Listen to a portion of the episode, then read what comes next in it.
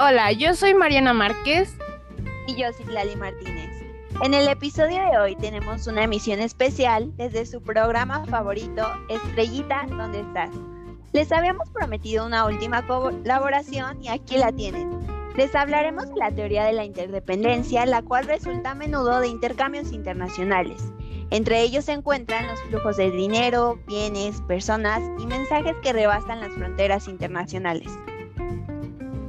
Por otra parte, también se menciona que además del Estado, existen otros actores relevantes en el sistema internacional, como organismos internacionales, empresas y grupos de interés transnacionales, así como organizaciones internacionales. A partir de esto se crean los regímenes internacionales, los cuales son de suma importancia para la cooperación internacional. Y de esta manera se puede analizar cómo, mediante la interdependencia compleja, hay múltiples canales que conectan a los actores internacionales. Cabe mencionar que los autores que impulsaron esta teoría fueron Robert Kyohei y Joseph Nye. Esperamos que disfruten este último episodio. Hasta la próxima.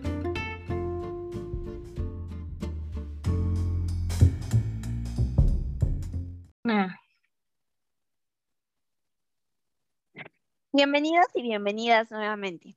El día de hoy estamos con nuestra querida internacionalista Mariana, del programa Herreitas por el Mundo. Bienvenida Mariana, tanto tiempo sin hablar. ¿Cómo has estado? Hola Citlali, muchísimas gracias por la invitación a este programa tan chilango. Muy bien, es un gusto estar nuevamente aquí. Realmente estoy muy emocionada por esta última emisión y el día de hoy no cambiaremos nuestros roles tan drásticamente, pero sí tomaremos un poco de las herramientas económicas para explicar las problemáticas que elegimos. Por cierto, un saludo especial para el profe Héctor, que siempre escucha nuestras transmisiones, para Oxeli, para el profe Pablo, que nos enseñó también economía, y nuestro querido Alex. Les queremos. Claro que sí. Un saludo a nuestros R escuchas. Hoy hablaremos de una teoría muy interesante, la teoría de la interdependencia. Sin embargo, antes de explicar qué es la interdependencia y por qué la vamos a aplicar a las exportaciones y la producción de maíz en México, resaltaremos que es importante analizar este caso de estudio desde este enfoque, ya que después de la Guerra Fría incrementaron los efectos de la globalización, los intercambios, el transporte y las redes comerciales entre los países. Exacto, Citlali. Además, toma muchísima más fuerza la interdependencia con estos sucesos. Como un dato adicional, tienen que conocer que la interdependencia, en su definición más simple, significa dependencia mutua. Esta nos ayuda a explicar que en la política mundial la interdependencia se refiere a situaciones caracterizadas por efectos recíprocos entre países o entre actores en diferentes países. Ya que puntualizamos todo esto, es hora de comenzar.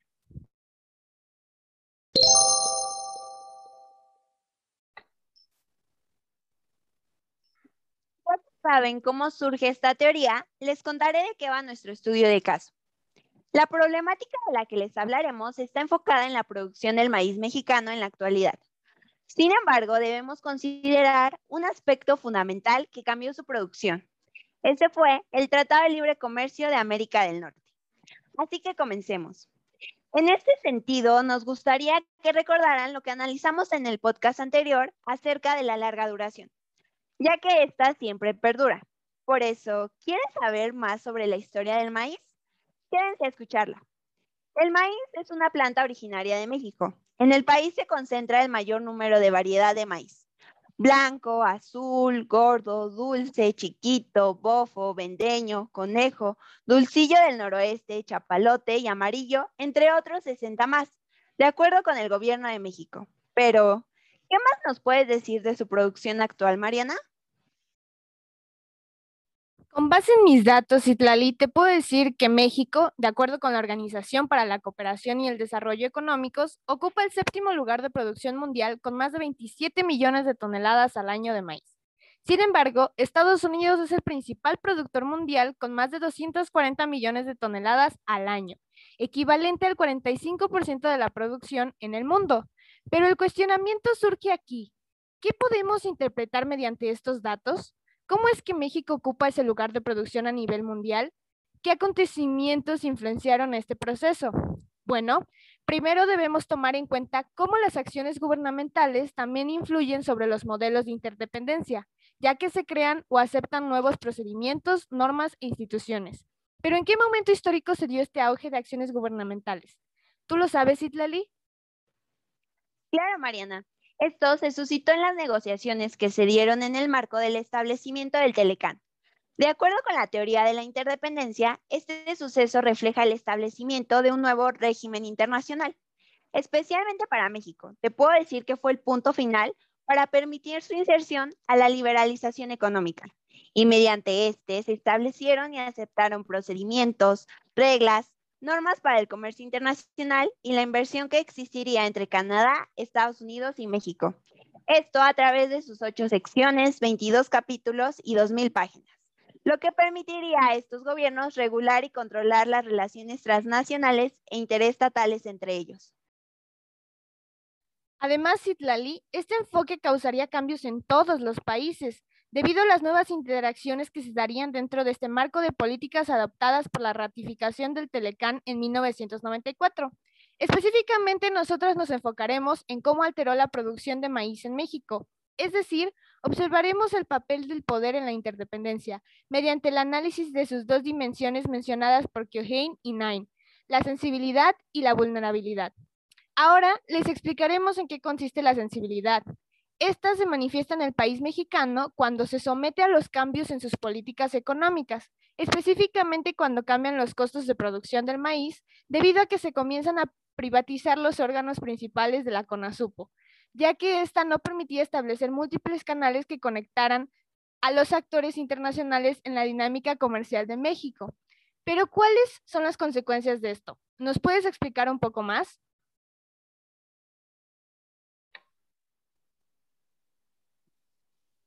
Por supuesto, Mariana. Sin embargo, para comprender mejor las consecuencias, no debemos olvidar que este proceso de liberalización comercial del maíz se suscita cuando el gobierno de Carlos Salinas de Gortari finalmente decide eliminar por completo a la CONASUP, para que mediante los múltiples canales que nos mencionaste, se conectara México en la dinámica internacional del comercio.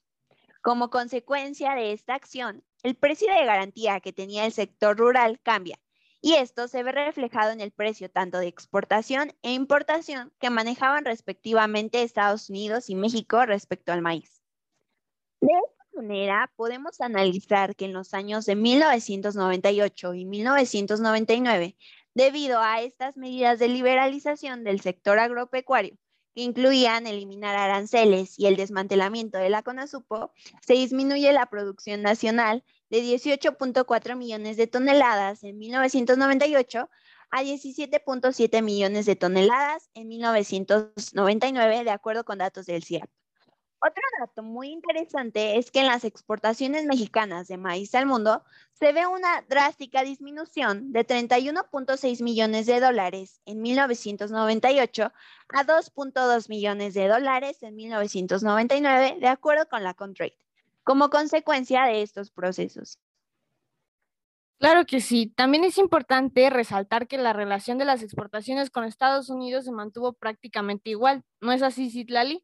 Porque en tu estudio tan valioso nos mencionas que se mantuvo en un porcentaje del 0.10% en los dos años. Y cabe resaltar que por su parte, Estados Unidos no redujo sus exportaciones de maíz al mundo, a pesar de que este país también entró en el Telecán pues según los datos de Comtrade, sus exportaciones mundiales permanecieron prácticamente invariables con un valor de 4.44 millones de dólares en 1998 y en 1999 con un valor de 4.97 millones de dólares. Con este panorama eh, ya expuesto, es conveniente que analicemos la segunda dimensión que nos menciona el texto de poder e interdependencia, que es muy importante, la vulnerabilidad que la define como la desventaja que un actor continúa experimentando, los costos impuestos por los acontecimientos externos aún después de haber modificado sus políticas. Así podemos ver que México, al haber liberalizado su economía y por tanto sus políticas, eh, comienza a experimentar ciertos cambios que no le benefician en su producción nacional. Para esto, eh, Citlali nos mencionará algunos datos muy impactantes. Así es, Mariana. Según esta investigación que realicé de los años de 1998 y 1999, La población empleada en el sector agropecuario disminuyó a 7.8 millones de personas en ese año, lo que significa un descenso del 28% de trabajadores, aunado a que se eliminaron algunas productoras de maíz. Pero podemos encontrar otras consecuencias en este caso. Y estas son, en primer lugar, que se afianza la agricultura local del maíz como una práctica de subsistencia en algunas regiones, conservando así la diversidad del maíz mexicano.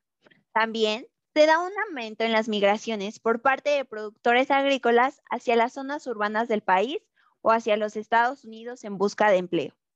Por otra parte, el retiro del Estado del campo, la reestructuración y la desaparición de empresas estatales dejaron grandes vacíos institucionales, provocando estancamiento tecnológico en la agricultura campesina, lo que trajo como consecuencia menor uso de fertilizantes, semillas mejoradas y agroquímicos, aumentos en los costos de producción, disminución de la rentabilidad y financiamiento rural escaso. Pero, ¿por qué si se estaba buscando un acuerdo que beneficiara a ambas partes, no benefició en la relación Estados Unidos-México de la misma manera? Pues como explican los autores en su texto, las relaciones de interdependencia no necesariamente significan o se traducen en beneficios iguales. De hecho, este factor de la vulnerabilidad en el poder de la interdependencia nos permite identificar a los actores que definen la cláusula ceteris paribus, es decir, identificamos a los actores que definen las reglas del juego. De manera, Mariana, nos podemos dar cuenta que en la Guerra Fría Estados Unidos se presenta como líder del bloque capitalista, lo que más tarde lo llevaría a fundar el régimen internacional financiero liberal, que hasta la fecha permanece en nuestro contexto por medio del establecimiento del GATT. De 1948 a 1994, el Fondo Monetario Internacional y el Banco Mundial, entre otras instituciones que establecen las reglas de gran parte del comercio mundial. De esta manera podemos notar el contraste con México, un país con una situación económica y un enfoque histórico totalmente diferente al de Estados Unidos, el cual trataría de insertarse poco a poco en este marco económico internacional. Al mismo tiempo, vemos cómo la vulnerabilidad, en el caso de México, se apoya en la disponibilidad relativa y los costos de las alternativas que ahora el país debe enfrentar. Como mencionas en tu trabajo, Citlali, debido a que se afectó y cambió la producción del maíz en México, la producción interna ya no es suficiente para el consumo nacional por los factores que ya mencionamos, como los limitados subsidios a esta industria, la poca infraestructura y la concentración del mercado en pocas empresas privadas. De esta, por esta razón, México debe de importar el grano de Estados Unidos, lo cual representa un gasto más y provoca déficit en la balanza comercial.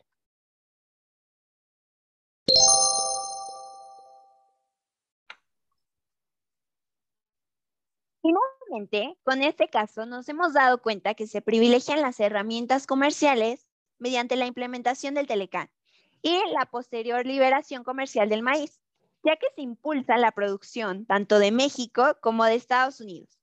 Por eso, nuestro análisis en el sentido cultural es un factor muy importante, debido a que este exalta la importancia del maíz mexicano como un elemento de identidad, pero a su vez se convierte en una apropiación cultural por parte de otros países de los cuales el maíz no es originario, ya que estos comenzaron a producirlo porque encontraron en él un campo comercial con bastante potencial.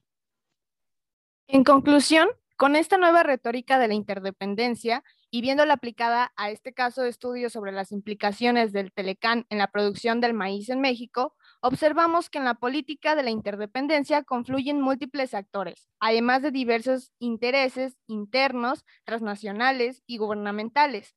Hay una reducción de autonomía, y si bien puede haber ganancias, no se van a encontrar a estas en la misma proporción o puede que no sean ambas de beneficio mutuo, por eso se resalta la importancia del poder y la simetría, y dichas interacciones están reguladas por medio de los regímenes internacionales, que afectan, controlan y regulan los efectos que influyen en las relaciones de interdependencia.